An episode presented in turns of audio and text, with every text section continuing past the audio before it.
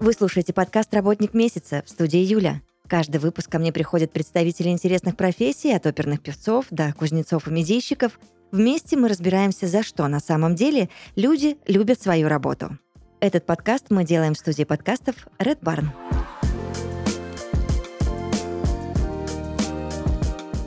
Сегодня ведущий маркетолог агентства Trust Group Павел Бедненко будет отвечать на мои вопросы. Здравствуйте вам, Павел. Здравствуйте, Юля. Поговорим? Ну да, я только рад. Ну, я надеюсь, что мы а, все выясним легко, честно и непринужденно. И мой первый вопрос вам: а, что такое онлайн-мерчендайзинг и для чего вообще он нужен? Ну, онлайн-мерчендайзинг – это общее название всего комплекса работ по обеспечению качественной представленности товаров на интернет-площадках. В некоторых случаях онлайн-мерч можно назвать э, способом продвижения товаров за счет э, корректной представленности. К примеру, мы можем посмотреть это с двух сторон. Со стороны крупного бизнеса, у которого на одной площадке может быть тысяча плюс SKU, а, который еще и каждый квартал, год или сезон и прочее обновляется. И со стороны начинающего продавца, у которого 5-10 SKU. А тогда при чем здесь Trust Group? Мы как раз э, агентство, занимающееся онлайн-мерчендайзингом, то есть это одна из наших услуг. Э, и мы предоставляем э, услуги по как раз-таки обеспечению этой представленности товара на маркетплейсах. То есть мы создаем контент, э, мы делаем его качественным, быстрым и вот занимаемся таким вот.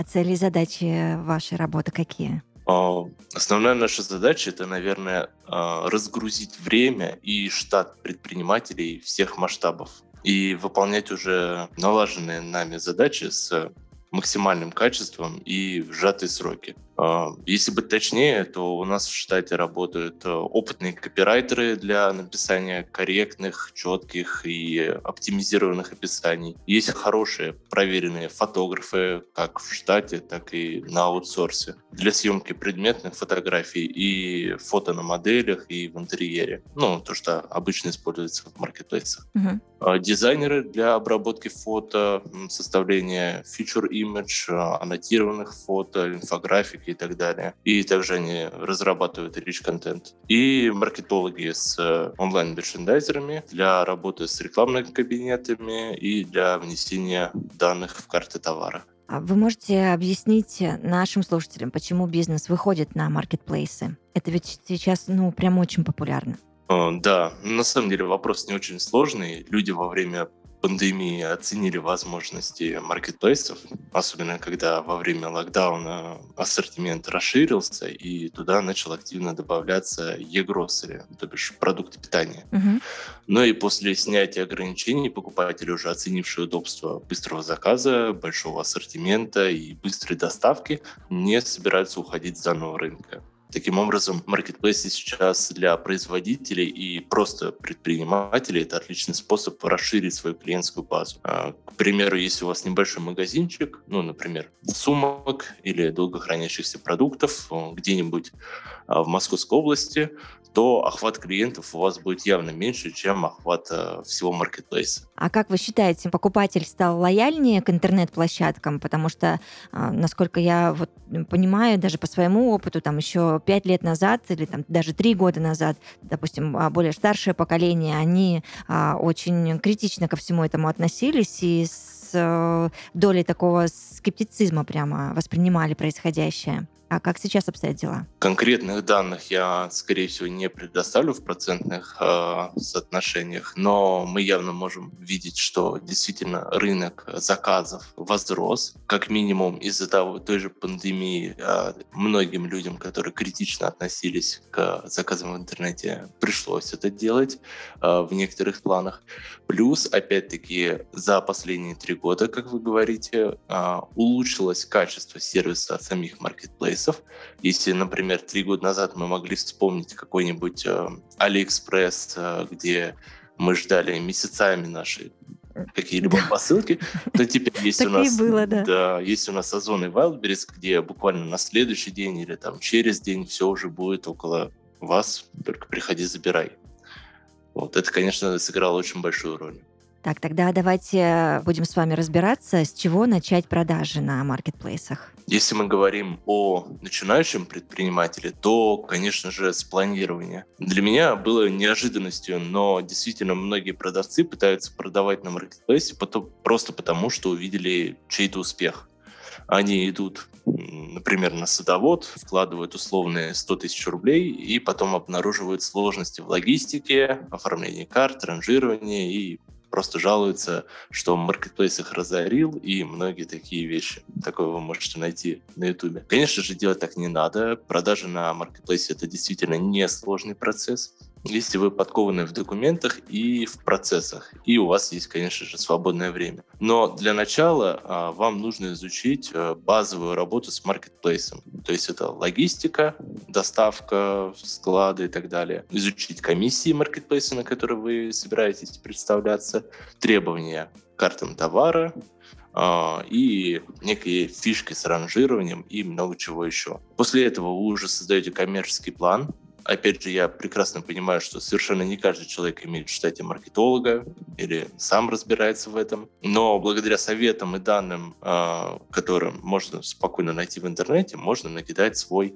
а, первый коммерческий план. Базово он должен включать пункты про какую стратегию вы будете использовать, а, рассчитать вашу юнит-экономику, то бишь рассчитать, сколько будете запрашивать с клиента, учитывая себестоимость товара, рекламный бюджет, комиссии маркетплейса, дополнительные расходы на контент, возвраты и так далее и тому подобное. Вот. И последнее, это, наверное, стратегия продвижения и медиапланирования. То есть сколько вы будете вкладывать в рекламу, как э, будете продвигать товар, будь то там через таргет, контекст, будь то работа с блогерами или сами заведете какой-то канал, это тоже все надо заранее прочитать. Ну и после того, как вы все это для себя определите, вы уже можете начинать заведение на площадку карт товаров и, собственно, товаров, и там начинается основная работа предпринимателя. А как тогда быть уверенным а, в том, что твой товар грамотно представлен на маркетплейсе? Есть несколько способов. В первую очередь это, конечно же, мониторинг конкурентов. Нужно посмотреть, как представлены конкуренты, проанализировать их карты товара,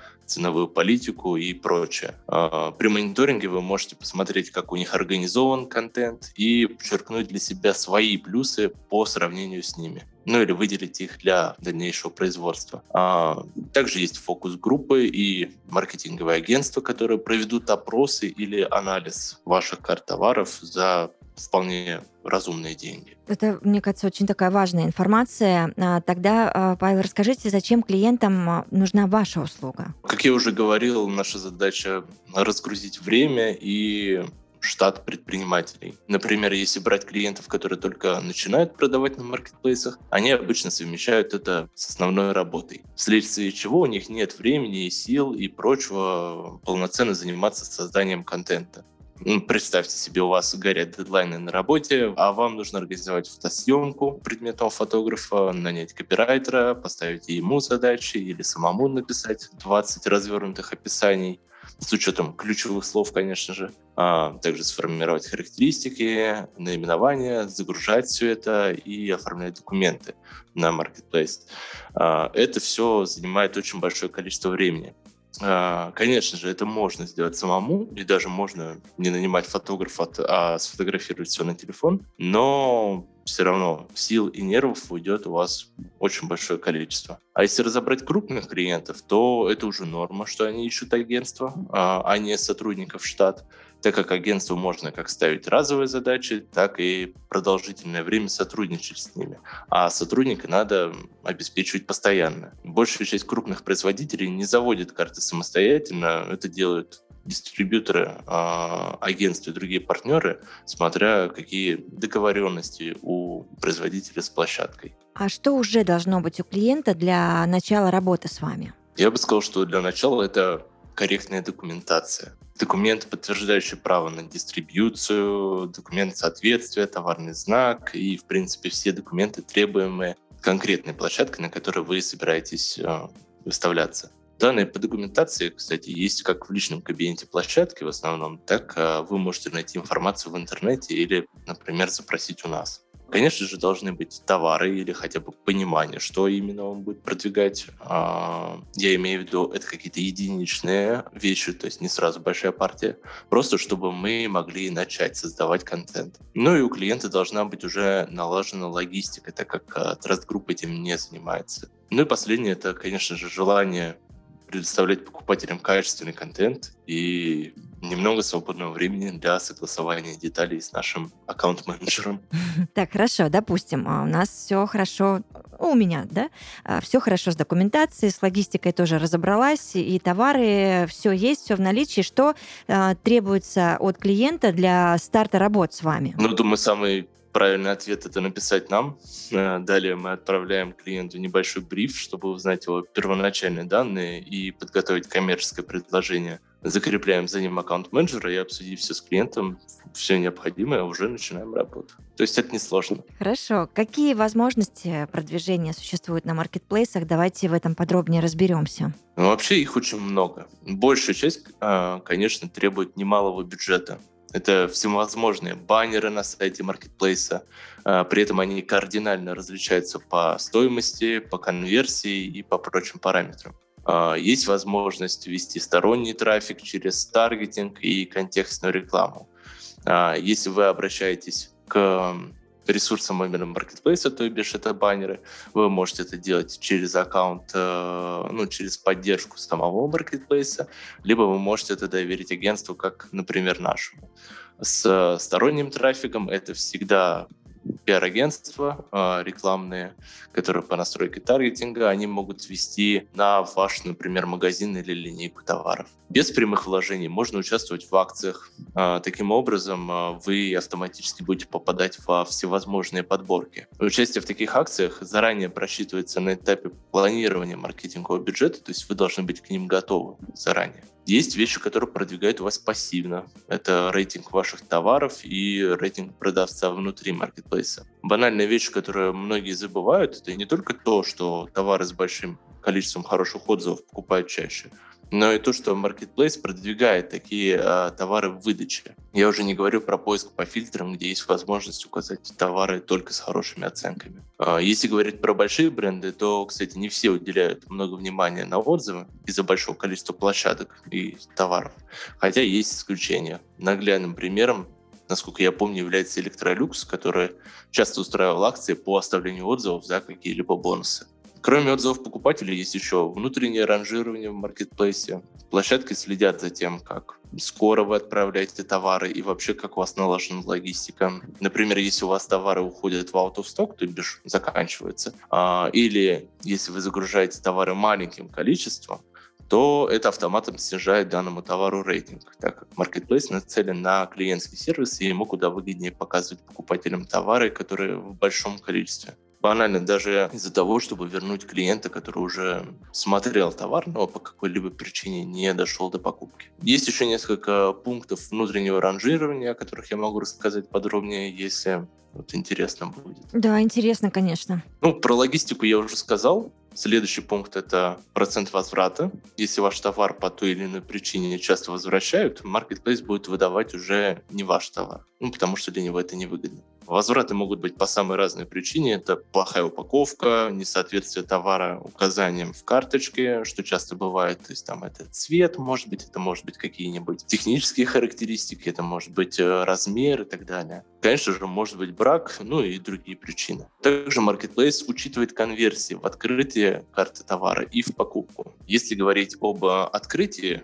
то тут как раз работа нашего агентства. Она достигается качественным контентом, а именно красивым качественным фото, с инфографикой и прочим, если это приемлемо на маркетплейсе, а также наименованием, которое играет роль как первого впечатления, так и является важным параметром в поисковой выдаче. Ну а конверсия в покупку уже зависит от конкурентности вашего предложения и качества всего контента, от наименования до самого нижнего rich контента. А, Еще важным пунктом является релевантность поиска. Здесь речь идет о ключевых словах. А, Marketplace старается выдать клиенту максимально подходящий для него товар, а поэтому он считывает ключевые слова в наименованиях, описаниях, характеристиках и Я слышал такое, что даже в отзывах и названиях фото при загрузке, но это не точно.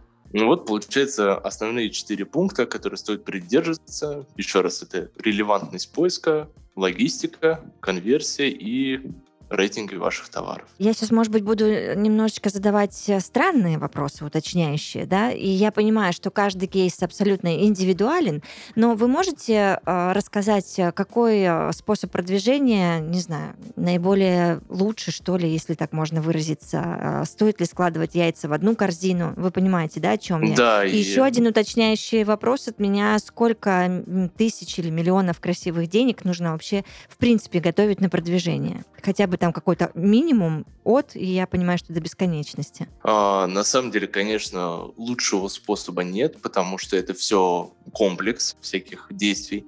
А, например, если вы создаете просто красивый контент, делаете красивые а, фото, четкие описания, отвечающие там на вопросы покупателей заранее, что еще, делаете красивый рич-контент, это все хорошо, но, опять-таки, вы можете просто не познакомить клиентов с вашим товаром.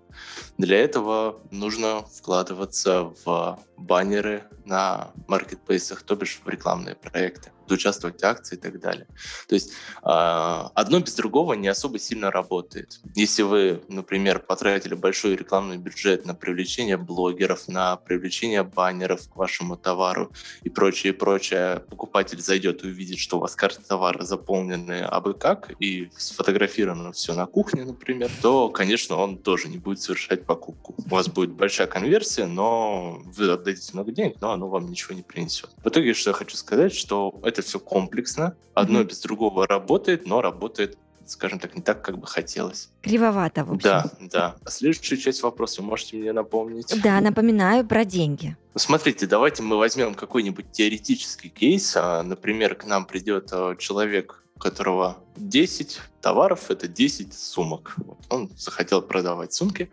Вот. А на создание контента, на фотографа, описание и все прочие э, обработки карты товара клиент заплатит ну, примерно от 30 тысяч рублей. Вот. То есть у нас сейчас очень дорогие фотографы, не именно у нас, а вообще по как бы фотографы берут довольно дорого. И если мы хотим сделать это на моделях, красиво, в интерьере, чтобы человеку было интересно на это смотреть.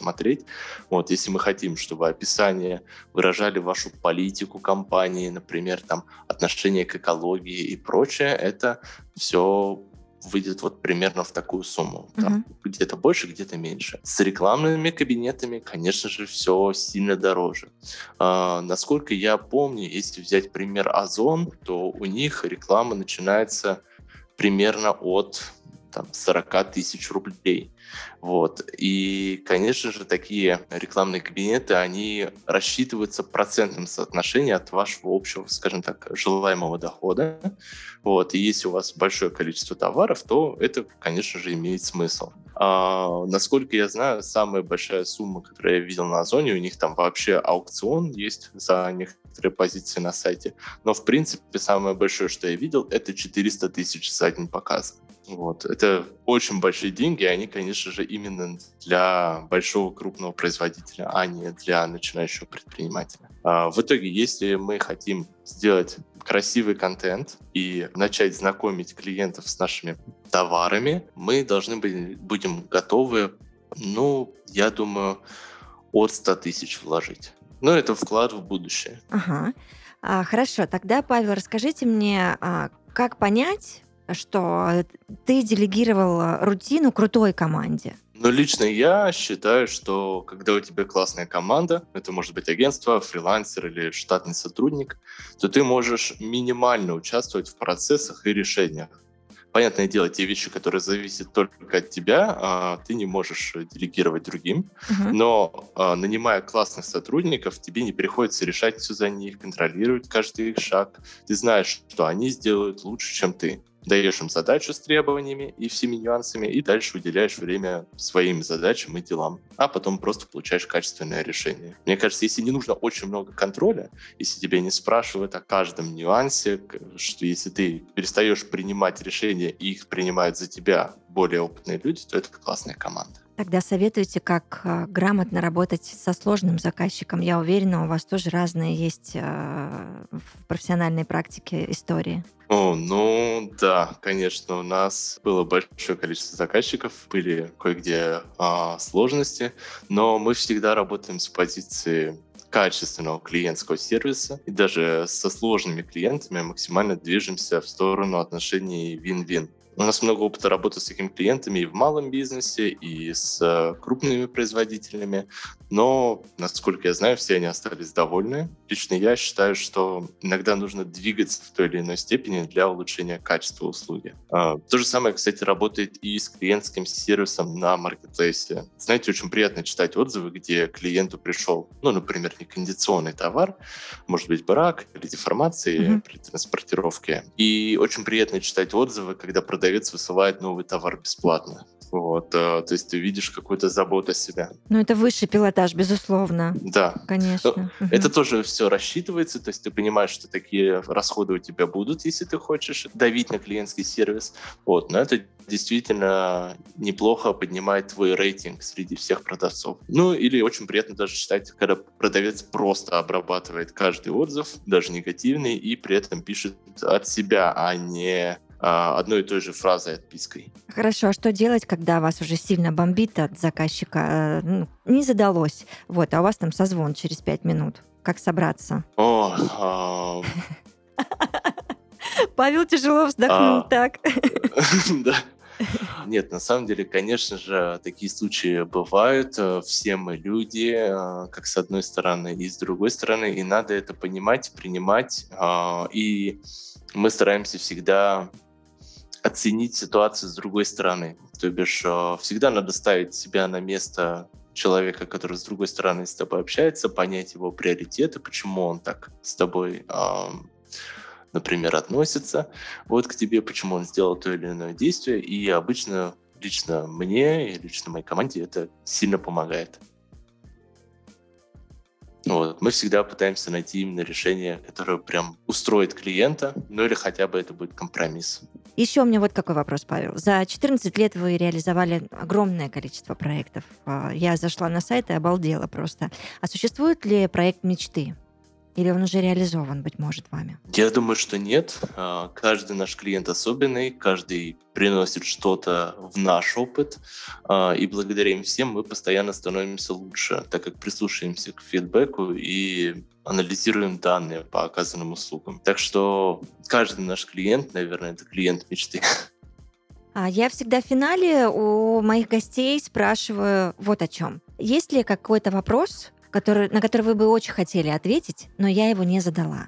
Думаю, что нет. А, Вы задали действительно очень интересные и, я надеюсь, волнующие многих вопросы. Мне было очень приятно на них отвечать. Я благодарю вас за классный диалог. А, Павел Бедненко, ведущий маркетолог агентства Trust Group а, в подкасте «Работник месяца». Вам всего доброго, удачи и до свидания. Всего доброго, до свидания.